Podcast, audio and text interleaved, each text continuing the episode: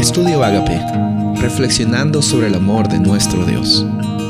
El título de hoy es Morir para conocer la voluntad de Dios. Romanos 12, 1 y 2. Por tanto, hermanos, les ruego por las misericordias de Dios que se presenten como sacrificio vivo y santo, aceptable a Dios, que es el culto racional de ustedes. Y no se adapten a este mundo, sino transfórmense mediante la renovación de su mente, para que verifiquen cuál es la voluntad de Dios lo que es bueno y aceptable y perfecto.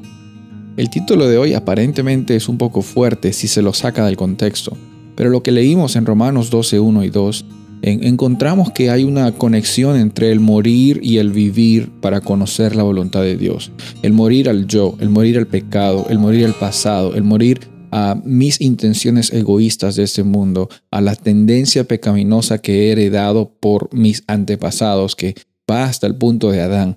Y en ese proceso encontramos eh, el ruego por parte de Pablo para tu vida, que tu vida sea un sacrificio vivo para Dios. En otras palabras, para que Dios viva en ti, primero tienes que morir al yo, morir a lo que tú estabas viviendo en el pasado, a tus experiencias difíciles, a las adicciones, a los traumas, a todo el pasado que probablemente te trae vergüenza, probablemente que no quieres que nadie se entere. Pero sabes, Dios conoce de esa vida y Él te pide que la, que la pongas a, a muerte, que se sepulte ese pasado para que en vida, que renazcas en vida, una novedad de vida, ya no seas tú, sino Cristo viviendo en tu corazón.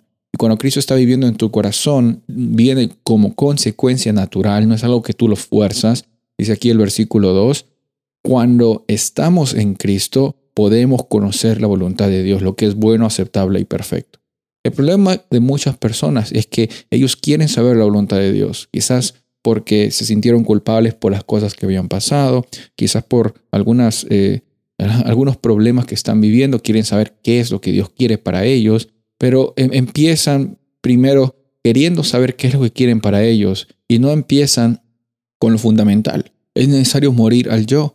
Es lo que Nicodemo y Jesús hablan en Juan 3 cuando él está, eh, Jesús está diciendo, es necesario que nazcas de nuevo, es necesario que, que muramos al, al pasado de nuestras vidas con pecado para nacer en esta vida de perfección y de justificación que se nos es dada por la perfección de Jesús como el sacrificio perfecto.